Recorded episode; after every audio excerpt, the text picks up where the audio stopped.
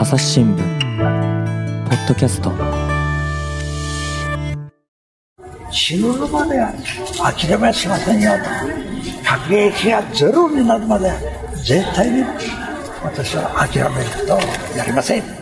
ネバーギブアップが出る。えー朝日新聞の岸上渉です、えー今日はですね、えー、と広島市のお平和記念公園の方に来ていますえー、と広島市までやってきてですね何の話をするのかと言いますとですねあの76年前の原爆投下の時に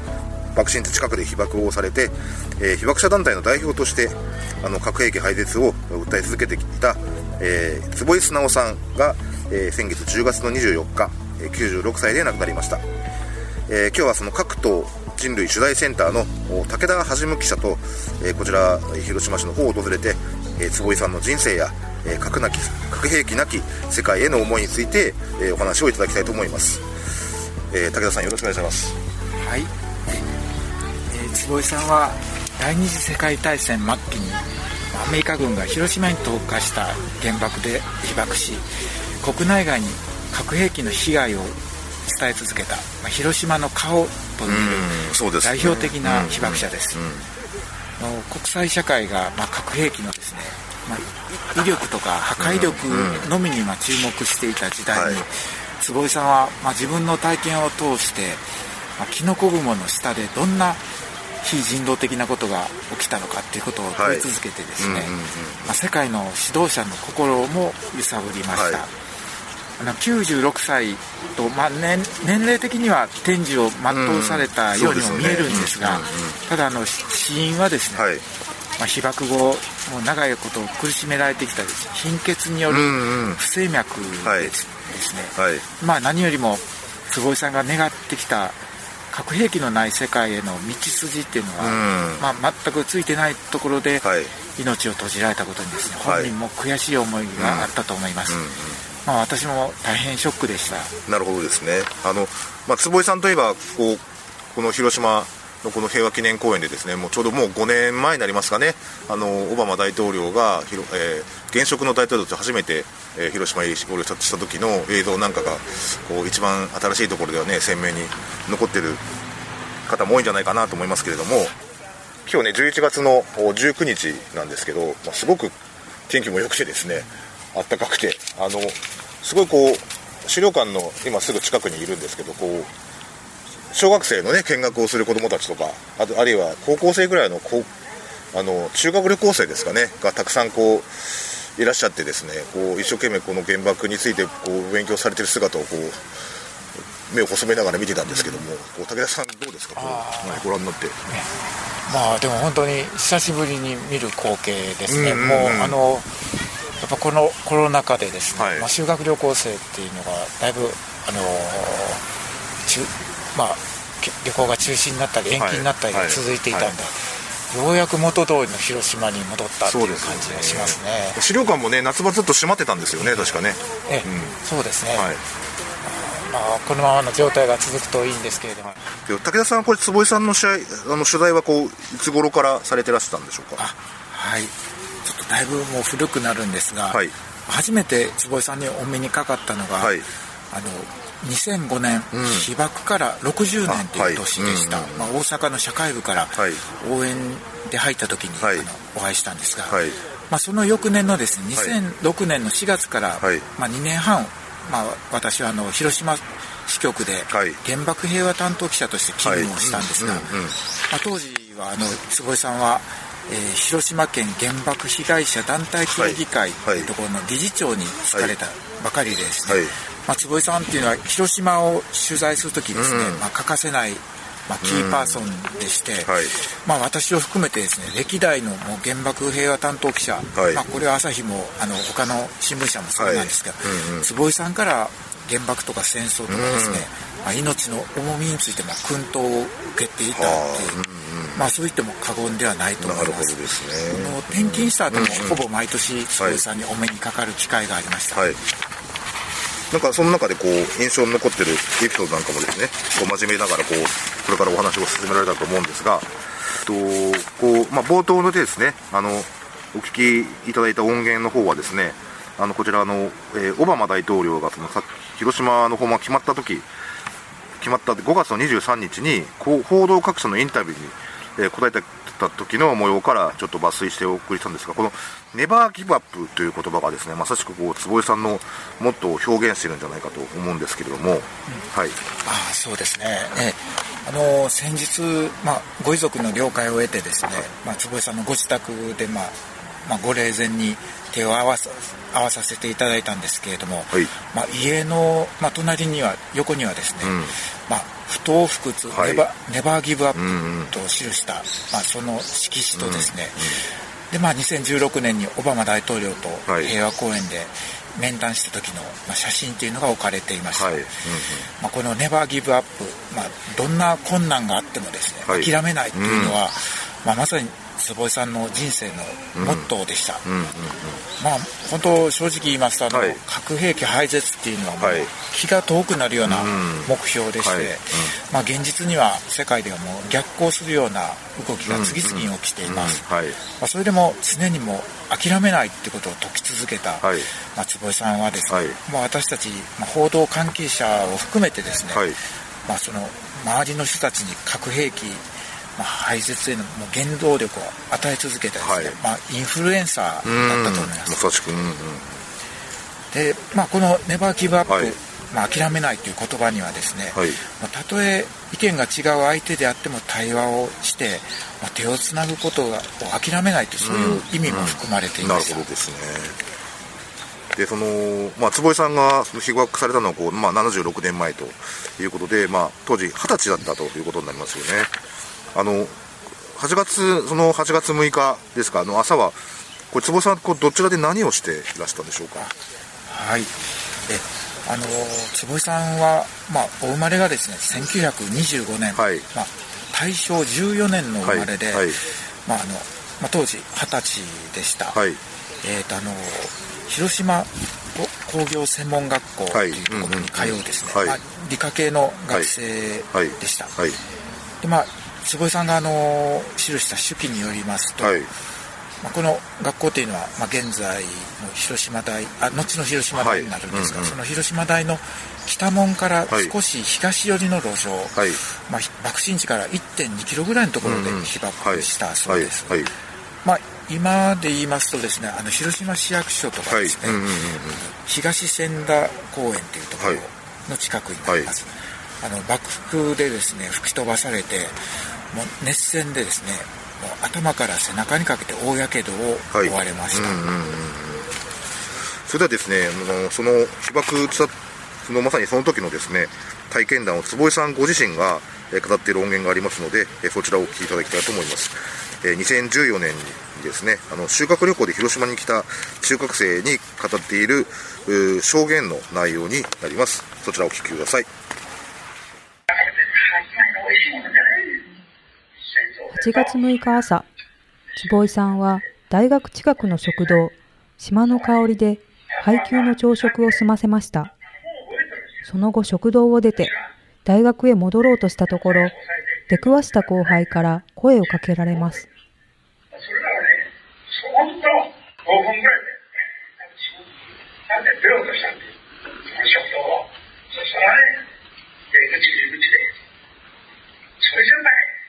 んと5分ぐらいで、なんで出ようとしその食堂を。そしたらね、出口入り口で、それじゃない。いしさをあんたりましょう。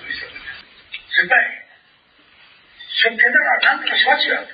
米にしますから一緒に食べましょう。腹が減ってるからね、食べたかった。今言ったら、この学生は癒しいな。こんな癒しい大学生見たことがないと。お前がしたいかと。私が恥ずかしい。そこでね、その後輩に、おう、親がかっこいいと。また広を食堂でね、えー、そしたら、その別れたのが8時過ぎなんです。今8時15分ですよ。だから、大学でね、それ、8時15分にバーンとやられるところはこれからすぐにか、その3人のことを先に8時15分に、その島の、島の香りという食堂で、8月の6日8時15分、全員、残った人はおらない。出てこない。まあ、私はここで食べて、海を取りあの、逃げていく人はおりません。おりません。った人はそれは、真に近かったです。皆さんもそうでしょう。学校で勉強してね、どういう職業に就きたいとか、どういう人間になりたいとか、夢や希望があるでしょう。それがですよ、一発の原告で、さあ、彼ら3人はね、彼らの人生はそこで終わりなんで、夢も希望もあったもんじゃない。戦争ですよ。その3人の夢や希望、人生がそこですよ。その人生を誰が保証するかいそういうのをね、優先言うのが私だ。だから戦争は絶対優先。どんな理由があろうかなんだろうと。ダメ。人の命を取る。文句言わずに、もうブランブランブラン終わりでる。そんなもの、地球上からどつけてくれれば、我々で、いろんな世界も発達してるわけです。はい。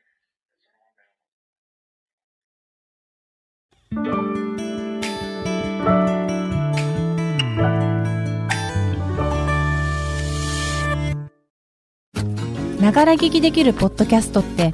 私の生活スタイルにちょうどいい朝日新聞のニュースレターに登録す。ると編集者が厳選したニュースがメールで届くよ。思いがけない話題にも出会えるよね。ちょっと新しいニュースの読み方。朝日新聞。はいということであの今平和記念公園の方からですねこれ1キロほど方角でいうと東になるんですかね。南東って感じですかね、うん、に歩いてきてですねあの東千田公園というところに来て、えー、ちょうどお話の続きを伺おうと思うんですが、これ、この辺りがこう坪井さんが被爆をした場所ということになるんでしょうか？はい、あの今と、まあ、街並みが全く、まあ、異なるんですけれども、はい。まあ、このあの東千田公園の近くであの坪井さんは被爆されました、はい、爆心地から1.2キロと言われています。うん。うんはいうん、あの1.2キロっていうのはもう原爆の熱線と爆風と放射線でですね、はいうんうん、2人に1人がもう命を落としたという、えー、うん、言われます、あこの辺りがですね、はい、うんうん、でまあ坪井さん自身も爆風のためにですね、はい、10メートル以上10メートル。で吹き飛ばされました。あのえー、っと音源の方ちょっと少し聞き取りにくかった部分があったと思うんでちょっと補足をしますとですね坪井さん当時20歳で、まあ、広島工業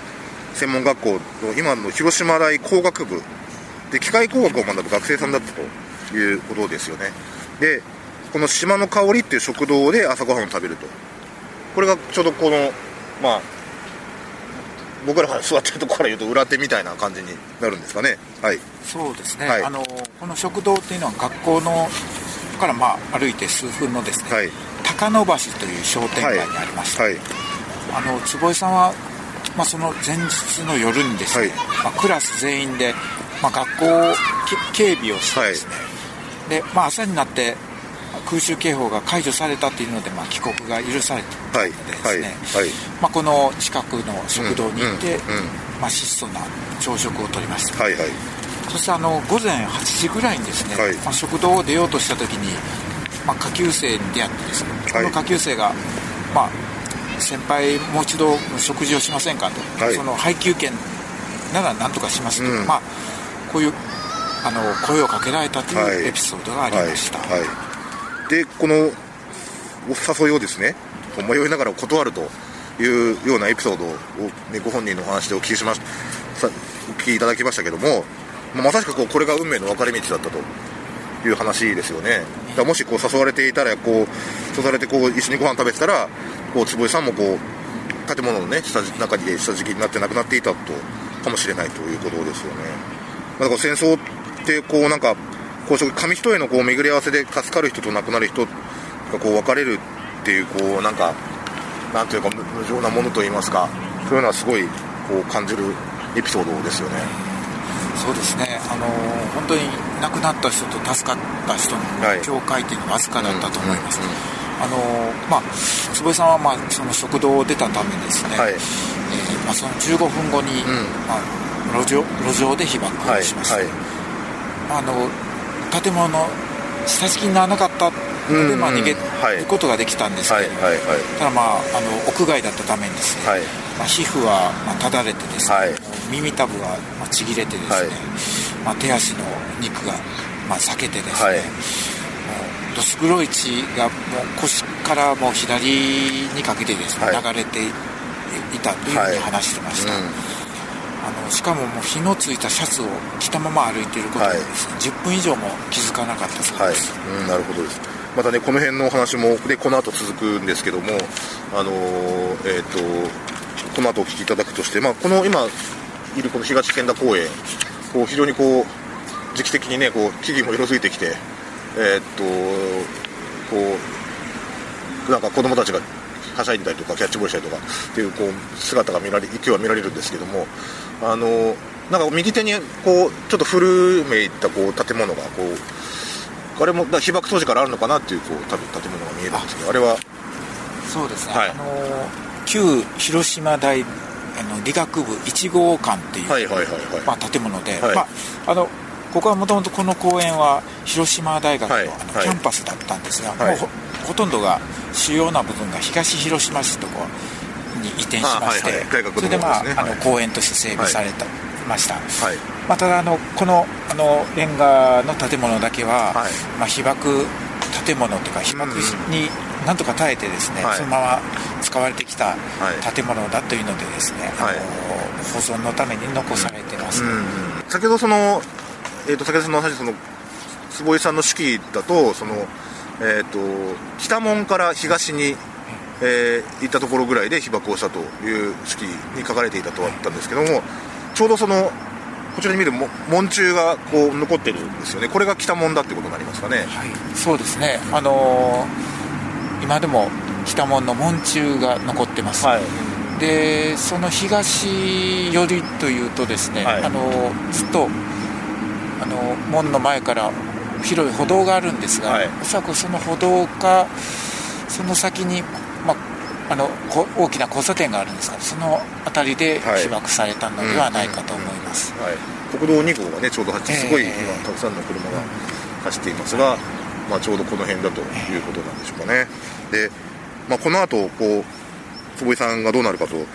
いますとね先ほどそのすごくこう手足の肉は裂けとかですねこういろんなひどい怪我をしている様子っていうのもお話しいただきましたがそのこの命からがらねこう助けを求めてこう街をこうさまようわけですよね。でその後こうたどり着いた場所でこうまあ一回死を覚悟すると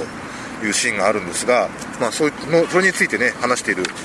音源もございますので、えーこちらを、えーお聞きいただけたらなと思います食堂出て大学のものだったんですよそしたら左にバーッと来てねまあ200色の光がねダーッと出ると同時に本人ももう意識がね薄らいできたとにかく一人目のということはバーンで分かったしかし何本あったかどうかが分からないで私はまあ簡単に言うとねそういうようにねもう生きてるかしら足のないのとかね手が一本ないようなの何も踏み越えていったかからむちゃくちゃだけどなみんなそういうところ余計余計行くようなあれはないものすごいだけどこ見てもビーッと背中が背中が痛いもんだけ痛い痛いもんでね開けたらどーっと前が出てよボソボソボソボソも上があるだけで背中はね肩立つこれだけないしょうがないでしょだから現場が落ち30分したら私は上半分裸よ破れば半ズボンでどこへ逃げようかそれで行くんだよまあちょっとちっと深く言い過ぎたが深く言えたらってもあるわけだけどね。まあそれはやめますが人間ね生きてる人でも30ぐらいの女の人が腸が出る腸がだってその腸を一生懸命なんか入れようで鏡なんでもねねえやそれでこさうわどうやよ見えんけねえってこうやっとるけどななんか思ってるみたら腸がでかかっとるこれで生きるわけやなそりゃね。めこんなもんが飛び出っとるある女学生右の目が絶対やな忘れた忘れたそんなんばっかりやけ広島のね中心地から私は1キロ1キロですからね。あのずっとあの離れていくわけです。長いだからね誰もぐちゃぐちゃねもう座り込んで体力もない。精神力もない。行くあてもない。どこ行ってや。る行きますのに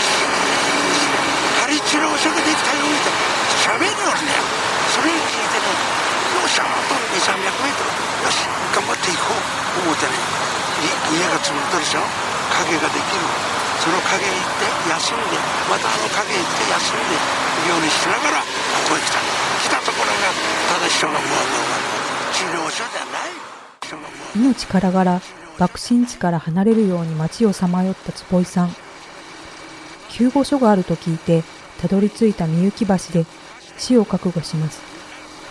そして生きた証をそこに残そうと石を手に取りアスファルトにある言葉を書き込むのでした。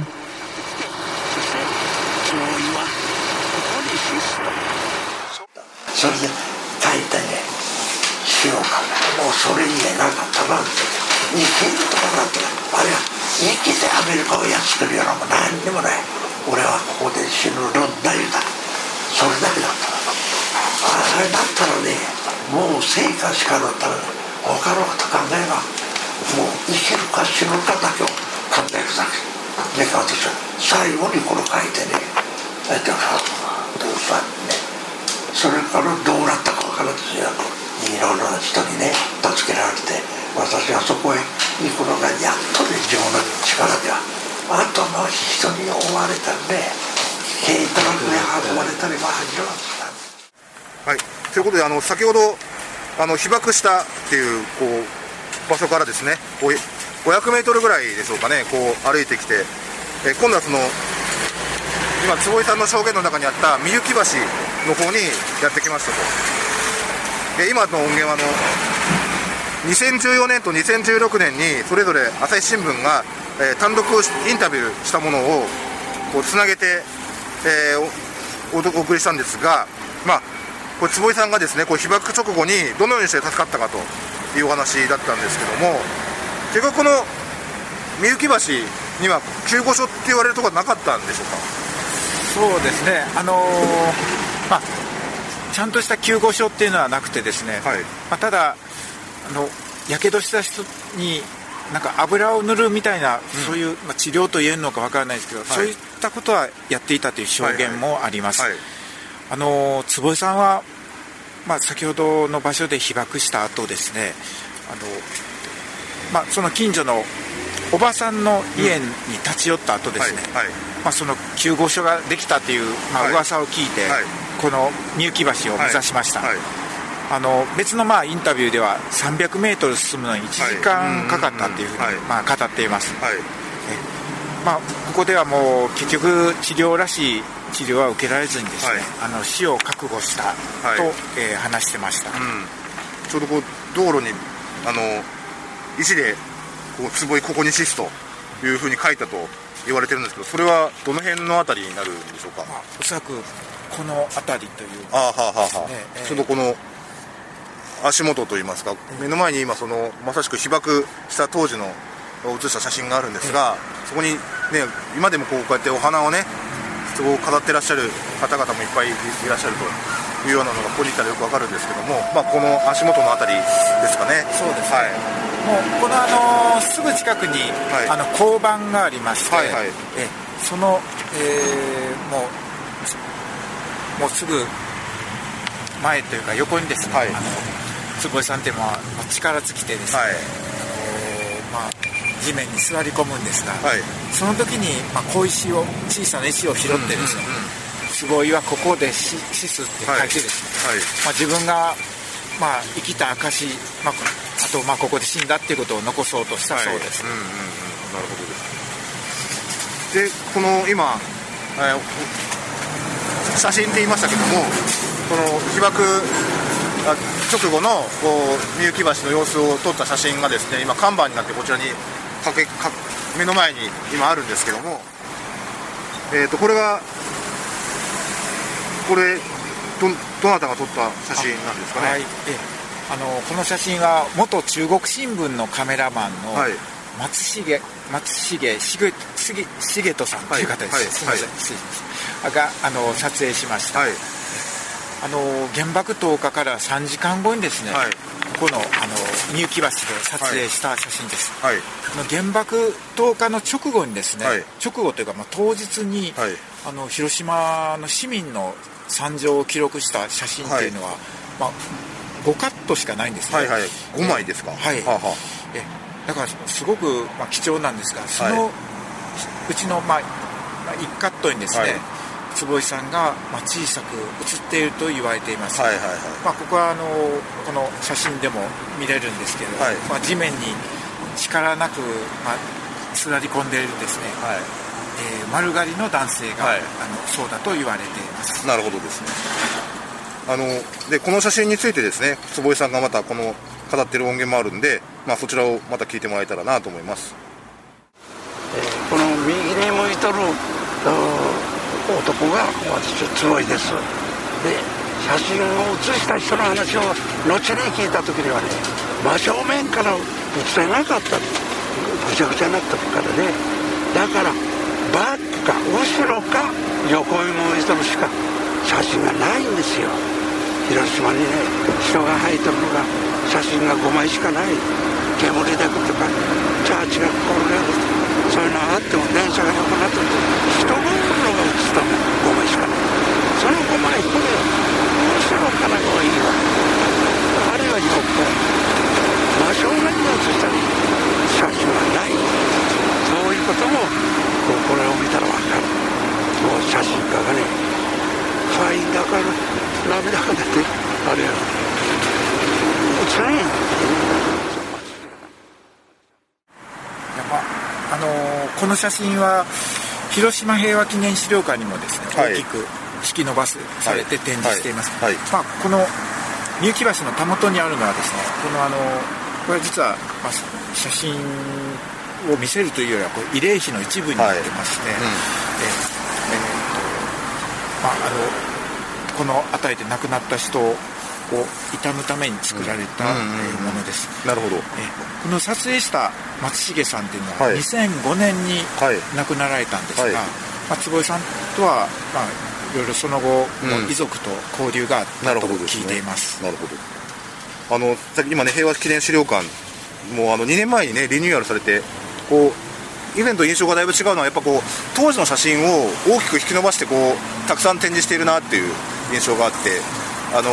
こう高校生の修学旅行生たちがこうすごく目を奪われている様子をですね先ほどちょっと見てきましたけどもこうなかなかやっぱ貴重な写真になるわけですよねこういうのも。そうですね、あの本当にまあそのわ割とキノコ雲が湧き上がる様子を撮っそうですね。た写真これはあの郊外から撮った写真で、はい。まあ、いくつかあるんですが、はい。やっぱり当日ですね、はい。あのキノコ雲の下で写した写真っていうのは本当に少なくてですね、はいあの貴重なもので、やっぱり写真で見るのと見ないのでは全然違うなそううですよね。そうですよね。このちょうどねこの記念資料館でも、ね、たくさん見れますんでねこちらぜひ撮っていただきたいなと思いますがあの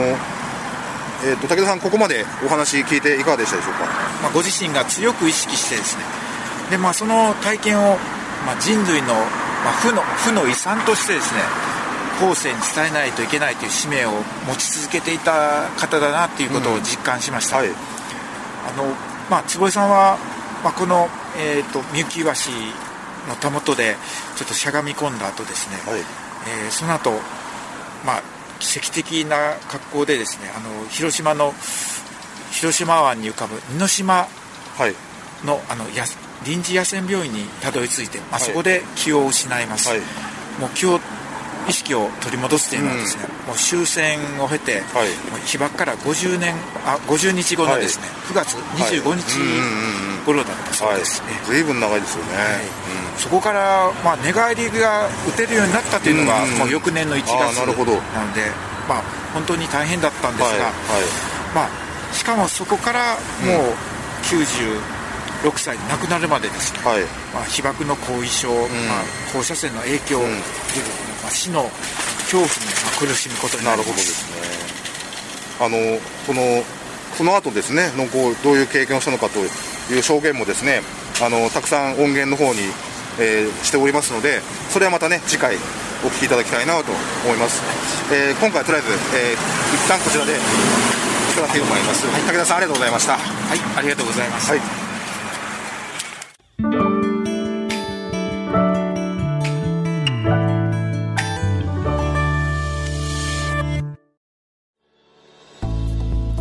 はい、ということでございまして、えーっと、武田はじむ記者に、えーっと、えー、あ坪井直さんのお生前のお話をいろいろお聞きしてきましたが、武田さん、あの、この、えーっと、坪井さんに関するこう連載がですね、あの、近々始まるということで、えーっと、どういう内容で、どういうタイトルなのかみたいなところをちょっと教えてもらえますか？はい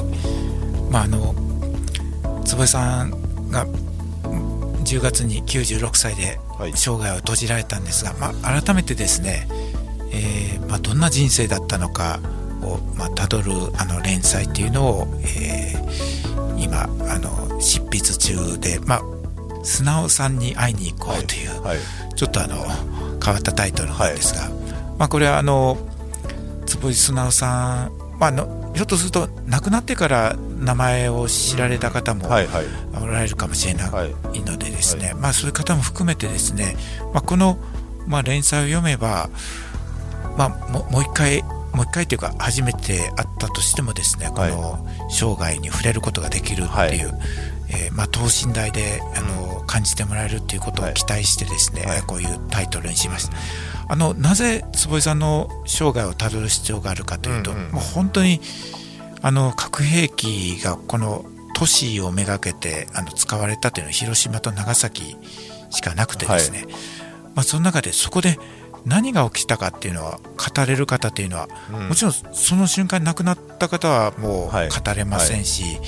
で生き残った方でももうそういう語る機会もなくあるいはもう差別とかを恐れてですねはい。封印し,、していた方もうんうん。たくさんいる中で、はい。まあ、ひろ坪井さんは本当それを、まあ、生涯を通じてですね、まあ、迷いながらも、まあ、全全部明かすっていうかですね、はい。そういう